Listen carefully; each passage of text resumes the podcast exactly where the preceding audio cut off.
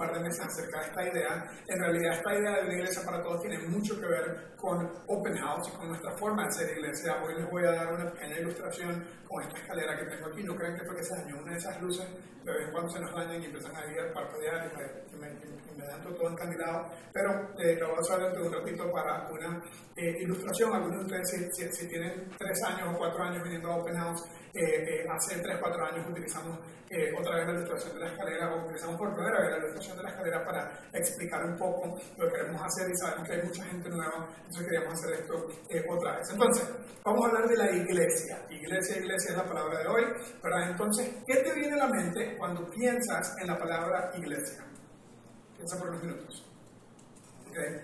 Tal vez te viene a la mente templo, tal vez te viene a la mente catedral, eh, yo eh, en los últimos años, eh, siempre, siempre desde muy pequeño que estudié de, de, Biblia en el seminario, bueno, hice un, en el pregrado y después en mi posgrado, no tenía mucho presupuesto para viajar, todavía no tengo mucho presupuesto, pero lo que hacemos en la casa es que tratamos de ahorrar un montón y de tratar de hacer viajes a lugares divertidos.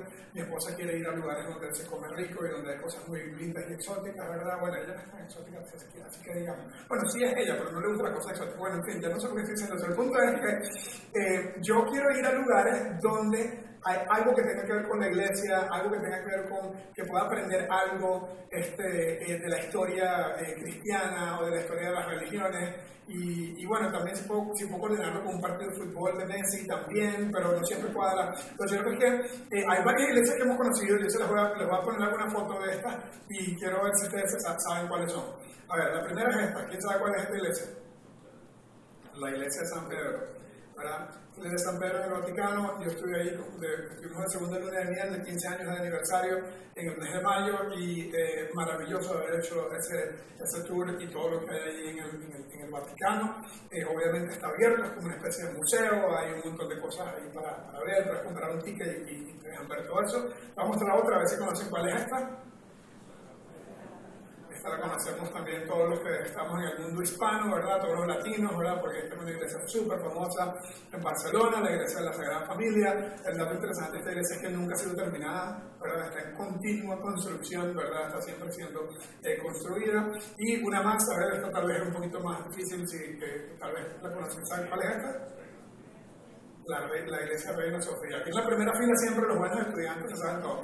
Bueno, esta iglesia, interesantemente, fue construida creo que alrededor del, siglo IV, una iglesia eh, que se mandó a construir por el imperio bizantino y después fue tomada por los otomanos y la convirtieron en mezquita. Dato interesante de esta iglesia, fue iglesia cristiana primero, después con los otomanos se convirtió en mezquita y, este, y después el, gobierno de Turquía la convirtió en una, en una eh, un museo, un museo no era ni, ni, mezquita ni iglesia, y recientemente en el 2020 se volvió a convertir en mezquita. Entonces eso es súper interesante y eh, también yo lo, fui a, hacer, a ese museo. Ahora, hay otra iglesia que también fui, al sistema de cómo se puede viajar tanto, ¿eh? los pastores, ¿eh? no, eso no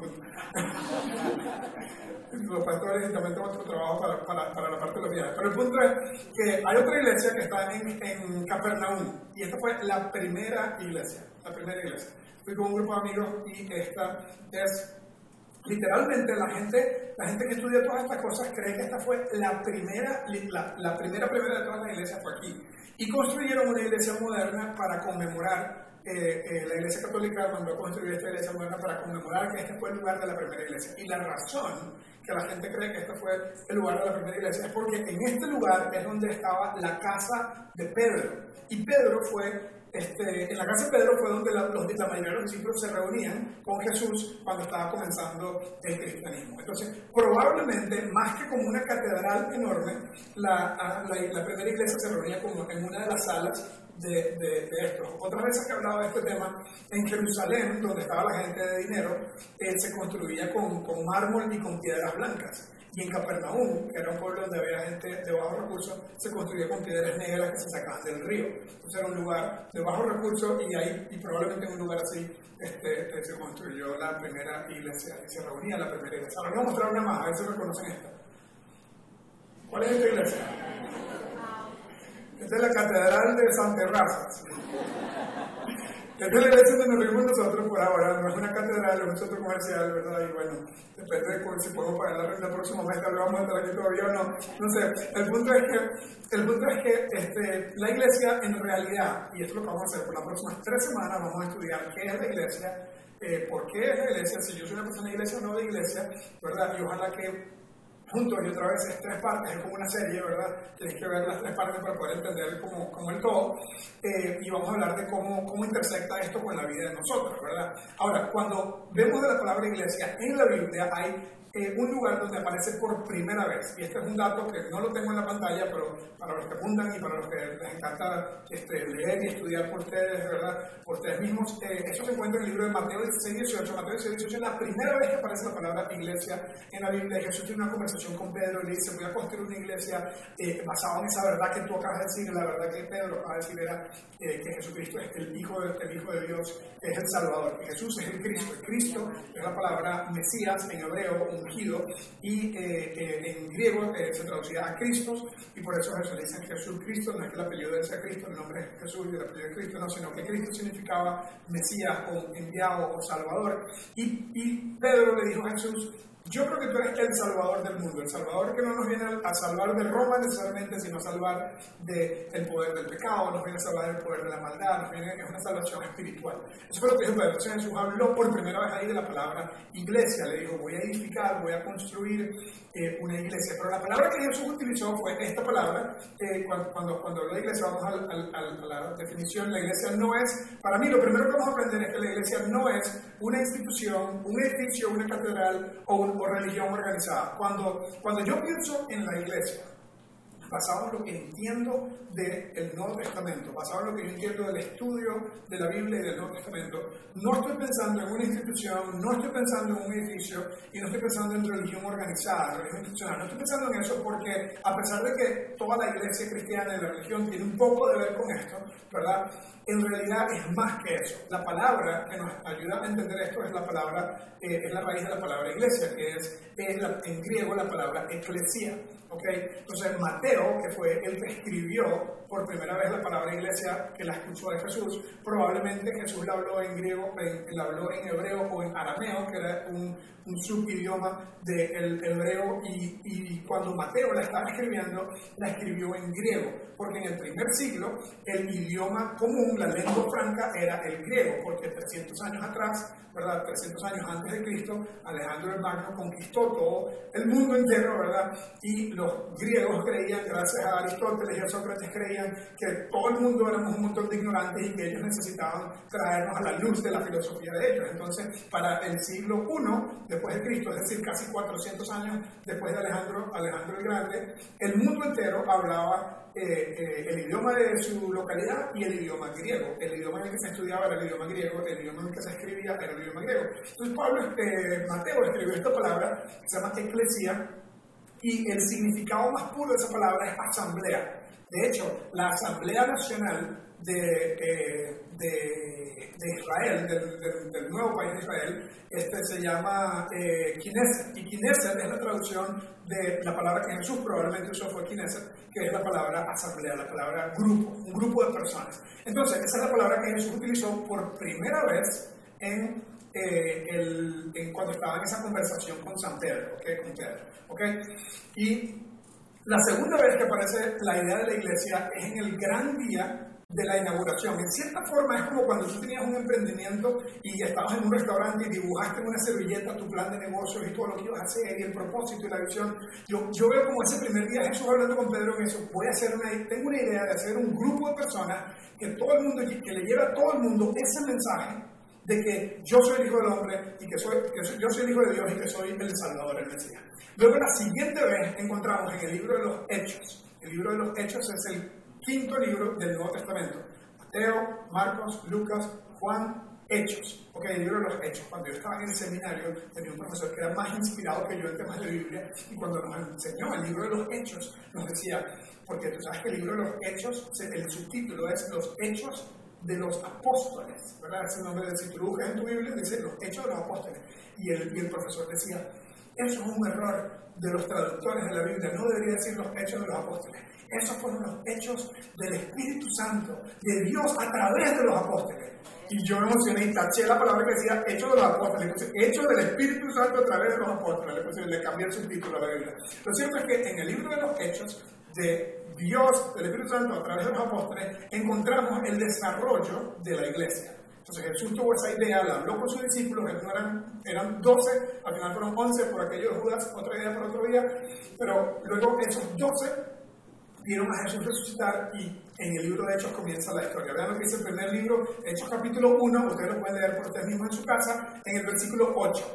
Los discípulos le preguntan a Jesús, ok, el Jesús dice, ok, ya resucité, ahora me voy. Y los discípulos le dicen, ¿cómo que te vas? Y el imperio romano sigue aquí, usted no me iba a liberar del imperio romano. Y eso como que dice, hay todavía algunos malos estudiantes que tienen que ir a reparación, tienen que ir a, ¿cómo que se llama? Aquí cuando uno no pasó en el, en el, cole y lo mandan a, convocatoria. Tiene que ir a convocatoria, no ha entendido que esto no es un reino terrenal, esto es un reino espiritual. Vaya convocatoria, le dice, sin embargo, ustedes van a recibir poder cuando venga el Espíritu Santo sobre ustedes estaba refiriéndose a Jesús. Esto fue literalmente eh, eh, eh, justo antes de que Jesús se fuese al cielo en su ascensión. Dice: recibirán poder y serán testigos.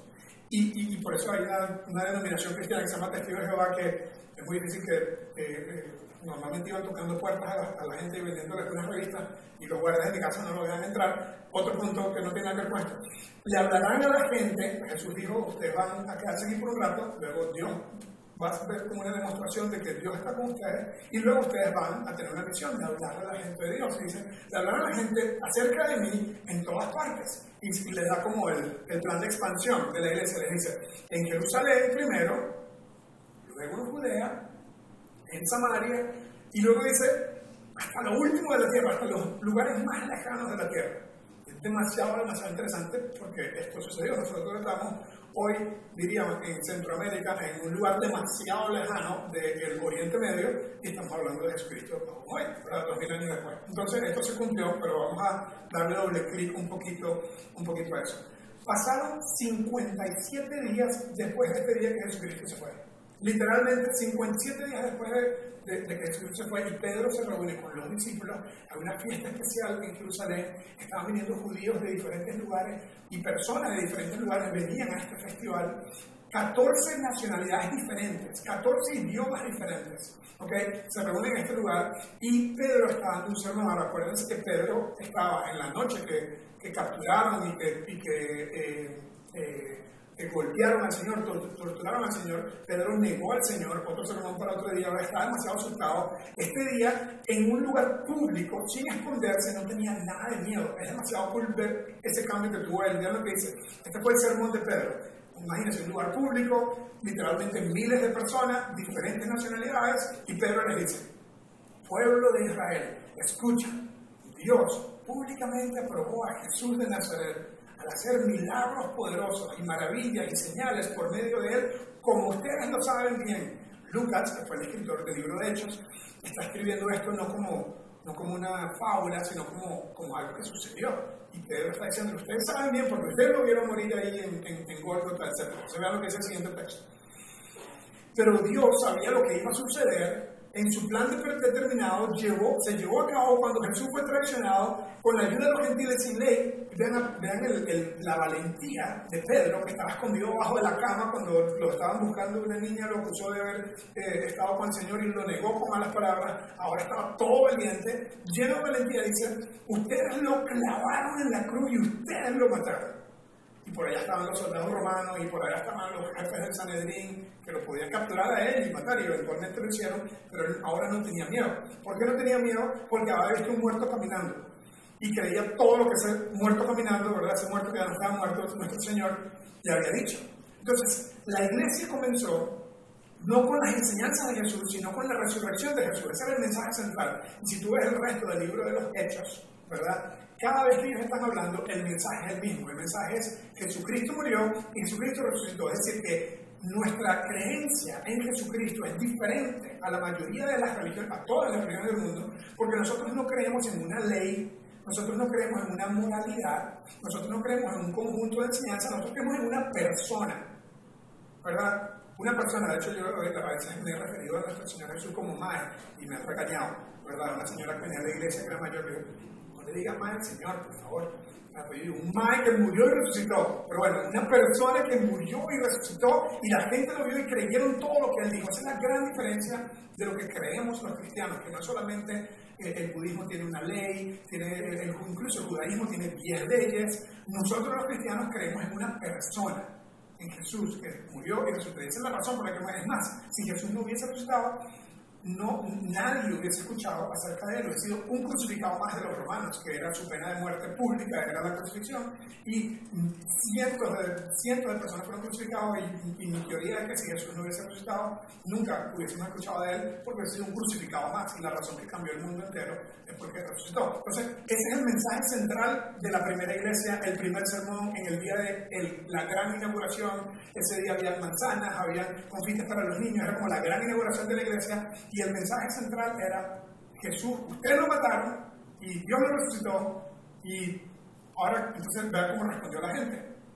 La gente dice, bueno, Pedro dice, Dios lo liberó de los terrores de la muerte y volvió a la vida. Ese es el mensaje central. Y porque después la muerte no pudo retenerlo. Y yo, y yo soy igual de racional que tú. tú me estás diciendo que nació de una virgen primero. Esa es la primera que tengo que creer. Que nació de una virgen. Así dijo mi sobrina el otro día, ¿verdad? Y tú me estás diciendo que ahora, tengo que creer también que murió y resucitó.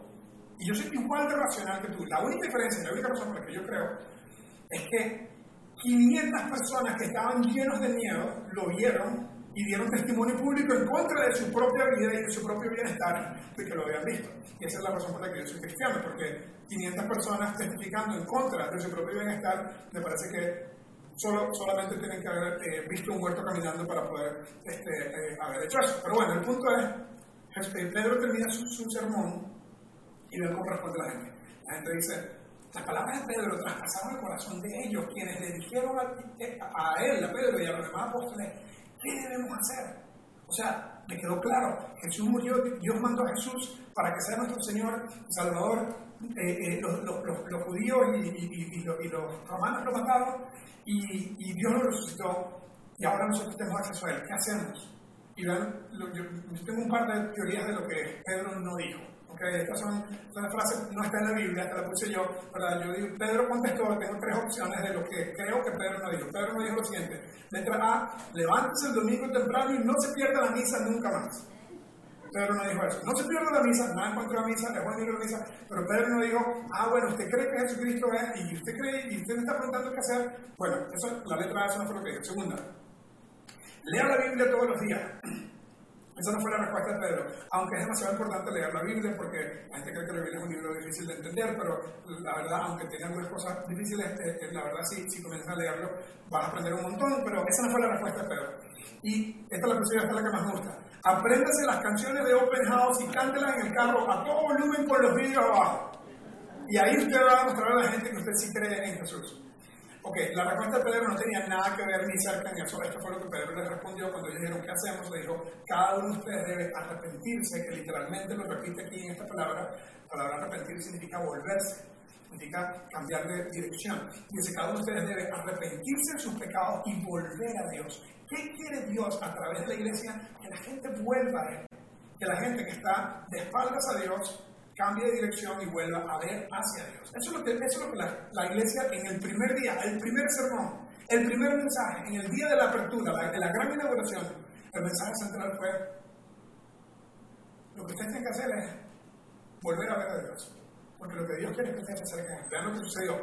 La gente dice, los que creyeron a lo que Pedro dijo, fueron bautizados, tomaron el paso de bautizarse de una vez y fueron sumados a la iglesia en ese mismo día como 3.000 personas en total. O sea, la inauguración de la iglesia comenzó como con 3.000 personas y fue demasiado interesante. Entonces, ¿qué es la iglesia? Para mí la iglesia, basada en lo que entiendo del primer día de su inauguración, ¿verdad? Es la siguiente definición para mí la iglesia es, vamos a siguiente lámina, la iglesia cristiana para mí es un grupo multicultural de personas que creen en Jesús, el Hijo de Dios, que murió por sus pecados y que los siguen a Él.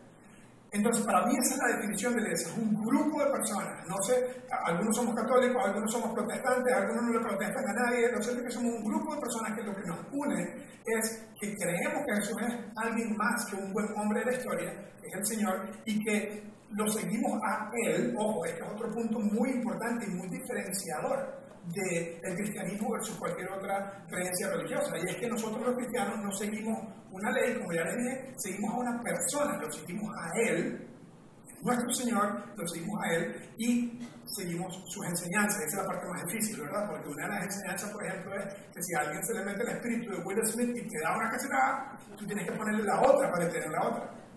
Y eso no es una enseñanza literal, por favor, no intenten eso en casa, ¿verdad? Que, si alguien les va a dar una cachetada, esquívenla, pero lo que, lo que Jesús estaba enseñando en ese caso particular es no retaliar, no, no tomar venganza, ¿verdad?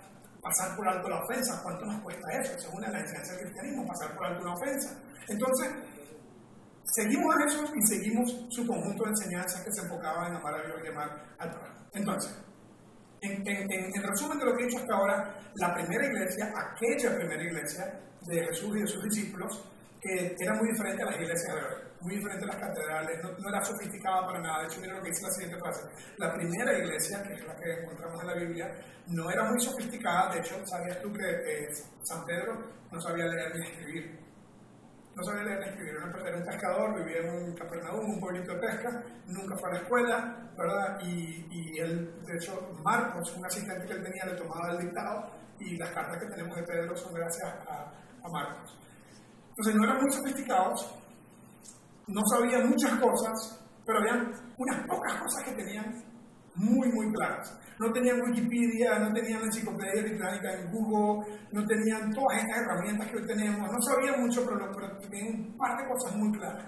Mira, yo te hice un resumen, de hecho esto fue parte del trabajo que yo hice en mi, en mi posgrado de, de, de, Biblia, en la, clase del libro de los Hechos, este, eh, y saqué cuatro cosas que yo entendí del libro de los Hechos que los primeros cristianos tenían súper, súper claras. ¿okay? Número uno, Jesús era el Hijo de Dios. No había duda que venía de Dios, que era igual a Dios. ¿ok?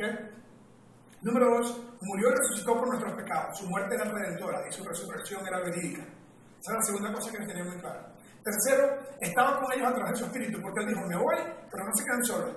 Dios está con ustedes, en ustedes. ¿okay? Esta idea de que Dios es Padre, Hijo y Espíritu Santo es que Dios está con nosotros, está la imagen de Dios en tu vida.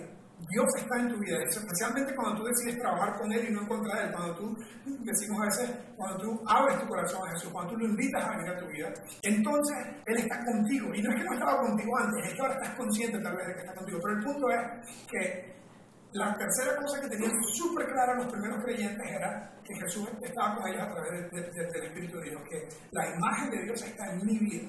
¿okay? Esa es la tercera cosa. Y la cuarta cosa era que Él había invitado a todo el mundo a que le siguiera. Todo el mundo, Jesús quiere que todo el mundo le siga.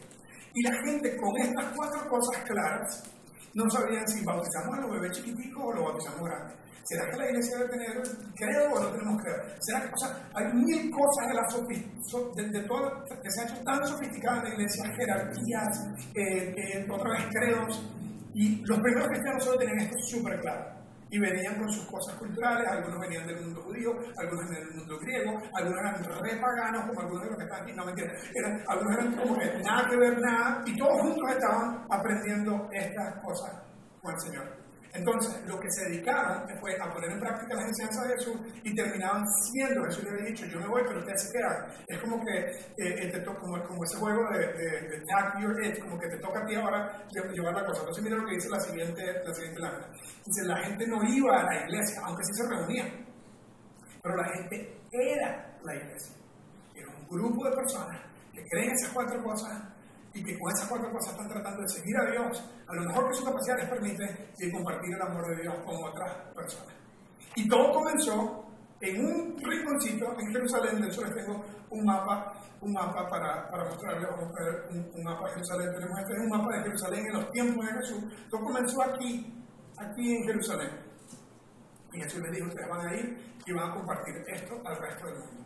Ellos comenzaron a hacer eso y por un tiempo se quedaron en Jerusalén. Y luego vino un señor que se llamó Pablo, que es la segunda persona después de San Pedro, más importante en el Nuevo Testamento, y tuvo una conversión dramática, que es otra historia demasiado cool para otro día, se cayó de un caballo, vio una luz y bueno, en fin. El punto es que Pablo se dedicó a sacar esta idea, él se tomó en serio las palabras que Jesús dijo de que todo el mundo supiera y se dedicó a llevarlo a otras personas. Entonces fue a pueblos cercanos del Mediterráneo, pueblos cercanos de esta zona, a hablar acerca de Jesús. Y cuando hacía eso, los creyentes de aquí, de la primera iglesia, comenzaron a tener ciertas fricciones. ¿Ok? Porque ahora Pablo está diciendo, esto no es algo de judíos, esto no es algo solamente de los que ya son creyentes, esto es algo que es un mensaje universal, es un mensaje católico. La palabra universalidad, universal significa catolicismo, de ahí viene, de, la palabra universal viene de la raíz de la palabra católico. Es un mensaje católico, es un mensaje universal, es un mensaje para todos, no es un mensaje para judíos, no es un mensaje para griegos, es un mensaje para todos, es una iglesia para todos. Y resulta que en una ciudad que se llama Antioquía, este, comenzaron a seguir a Jesús un montón de personas griegas. ¿Verdad? Y tuvieron una controversia porque los griegos no seguían las mismas, las mismas leyes que seguían los judíos de la iglesia que estaba en Jerusalén. Entonces se reunían, no sé, Pablo y Pedro se reunían un día, qué sé yo, por ahí en, en, Tel Aviv, en algún lado en la playa, ¿verdad? Tomándose vino, porque Jesús tomaba vino, fue su primer milagro. Es mi clase de Señor y Salvador, ¿verdad? Que hace su primer milagro, más vino para la fiesta. El punto es que Pedro y Pablo se están tomando un vino y están hablando, y mira que estos, estos griegos, o sea, comen cerdo como locos, no siguen los mandamientos de Moisés, y los cristianos ustedes están mejor sí, el Señor dijo que era para todos, no tenemos que lidiar con eso. Y de repente Pedro le pregunta, ¿y ustedes allá se han circuncidado? ¿Eso, eso que se hacen cristianos? Y Pablo lo ve como que circuncidado. Literalmente, eso está en la Biblia. Ustedes tienen que leer la Biblia, es fascinante. Ustedes no saben lo que se va a encontrar. En el capítulo 15 del libro de los Hechos está literalmente esta conversación de que nuevas personas se están haciendo seguidores de Cristo y los judíos los están obligando a que se conviertan al judaísmo. O sea, con una, incluso con un compromiso físico. ¿Ok? Vean lo que dice eh, Hechos capítulo 15 dice, algunos de los que habían llegado de Judea Antioquía se pusieron a enseñar a los hermanos, a los de decían hermanos porque si Dios es nuestro Padre, nosotros somos hermanos, ¿verdad? Por eso algunas iglesias todavía hacen eso, es medio raro los hermanos.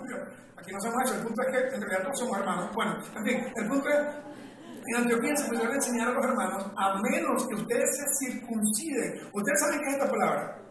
Si, si no, yo pensé explicar eso con un gráfico, pero pensé que mejor no. Bueno, ustedes saben qué es circuncidar. Yo no se lo voy a explicar con un gráfico. Circuncisión es una cirugía, una operación que empezó con Abraham. En fin, una, larga historia, pero todos los judíos cuando nacen usualmente los ortodoxos a los ocho días circuncidan a sus, niños varones y eh, eh, dicen es conforme a la tradición de Moisés, porque es lo que había hecho la ley de Moisés. Y si no lo hacen, no pueden ser salvos. No pueden ser salvos como que no pueden ser parte de nosotros, no pueden pertenecer. O sea, Dios me salvó a mí de mis pecados, me salvó a mí de la eternidad, lo que saca allá fue la eternidad. Y si no hacen eso, no van a ser salvos. Y entonces ahí comenzó la controversia. Mira lo que dice el siguiente texto. Dice, esto provocó un altercado, me imagino, y un serio debate entre Pablo y Bernabé con esos cristianos que decían, tienen que, los, los, los, que están llegando de Grecia, los que están llegando de los paganos estos romanos, tienen que seguir al, judaísmo primero. Y luego terminó esta conversación con eh, otro de los discípulos que era hermano del Señor, que se llama Santiago, y dijo, Jacobo, más bien, dice, cuando terminaron, Jacobo tomó la palabra y le dijo, hermanos, escúchenme, Simón nos ha expuesto cómo Dios desde el principio tuvo bien escoger a los gentiles un pueblo para honrar su nombre, lo que dice después, vamos al siguiente, con esto concuerdan las palabras de los profetas, les menciona una referencia que ellos conocían, después de esto volveré y reedificaré la casa de David, edificaré sus ruinas y, y la restauraré. Siguiente texto dice, para que busque al Señor el resto de la humanidad. Eh, eh, eh, Jacobo dijo, yo estoy de acuerdo con Pablo, este no es un mensaje judío, este es un mensaje universal, este es un mensaje católico. Este es mensaje para todo el mundo. Y toda la humanidad debe buscar al Señor. Ese es el propósito de la iglesia. Y si ustedes le están pidiendo, poniendo trabas a ellos, que a veces tienen, que, no, no, pueden comer cerdo, tienen que seguir la ley de Moisés, y de paso tienen que tener una cirugía, una operación, ¿verdad? Que bueno para los doctores, ¿verdad? Pero no, no nada, nada, bueno para el resto. Eh, la iglesia está llena de mujeres, literalmente, ¿verdad?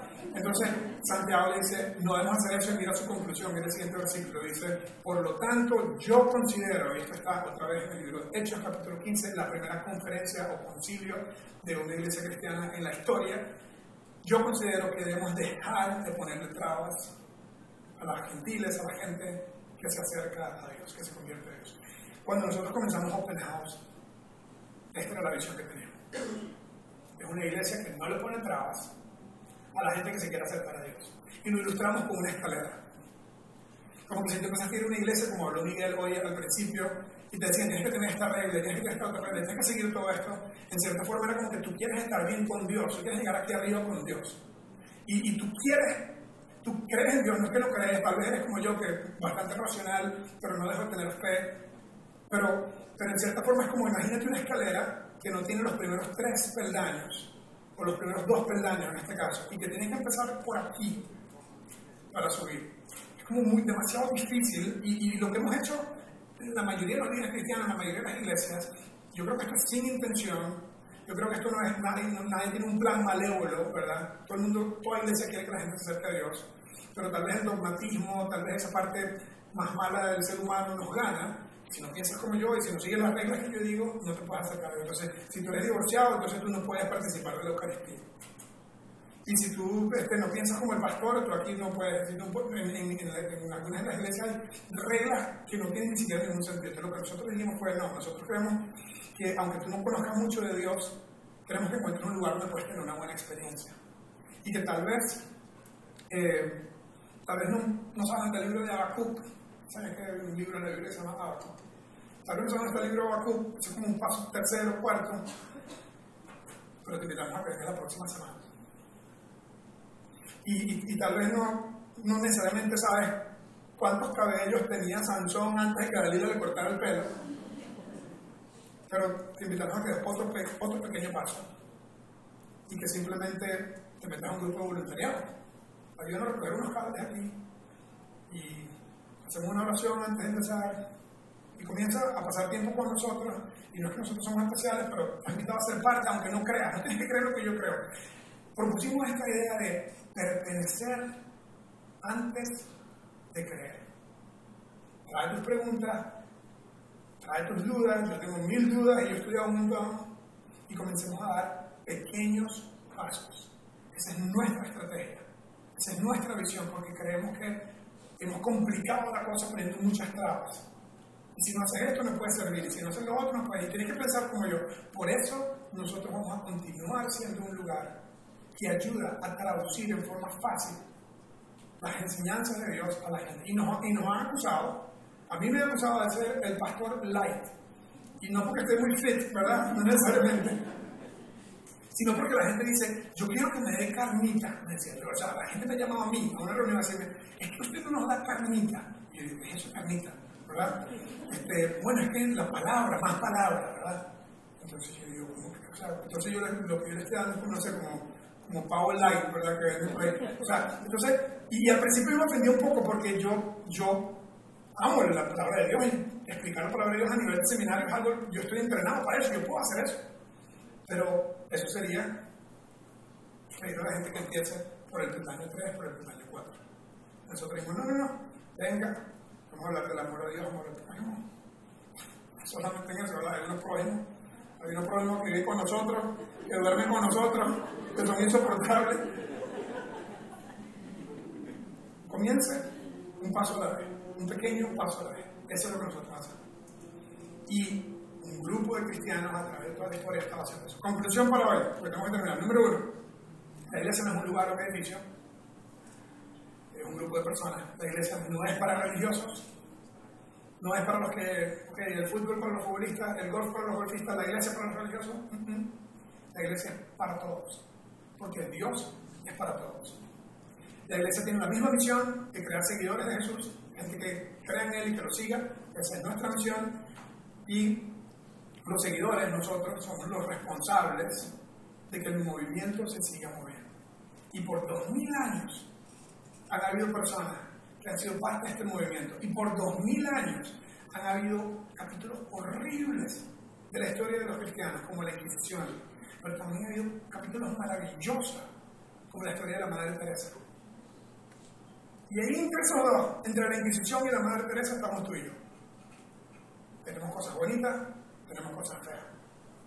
Y Jesús, Dios que cree tanto en nosotros, que nos ha dado la responsabilidad de representarlo, nos invita a que continuemos siendo parte para que el movimiento se mueva. Entonces, Algunos en la historia han sido misioneros, otros como San Jerónimo tradujo la Biblia del idioma hebreo y griego al idioma latín.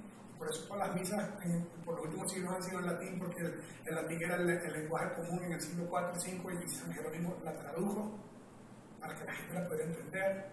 Luego Lutero protestó porque había unas cosas que no le, parecían bien. Y así a través de la historia, lo bueno, lo bonito y lo feo de los cristianos. Siempre ha habido un grupo de personas que dicen, hagamos esto fácil de entender para que más gente siga a Dios, porque estamos convencidos que el plan de Dios es que cuando tú y yo estamos en armonía con Él, tú y yo somos los beneficiados. Esa es la razón por la que empezamos Open House. Esa es nuestra estrategia, que sea fácil, que sea práctico, que sea relevante.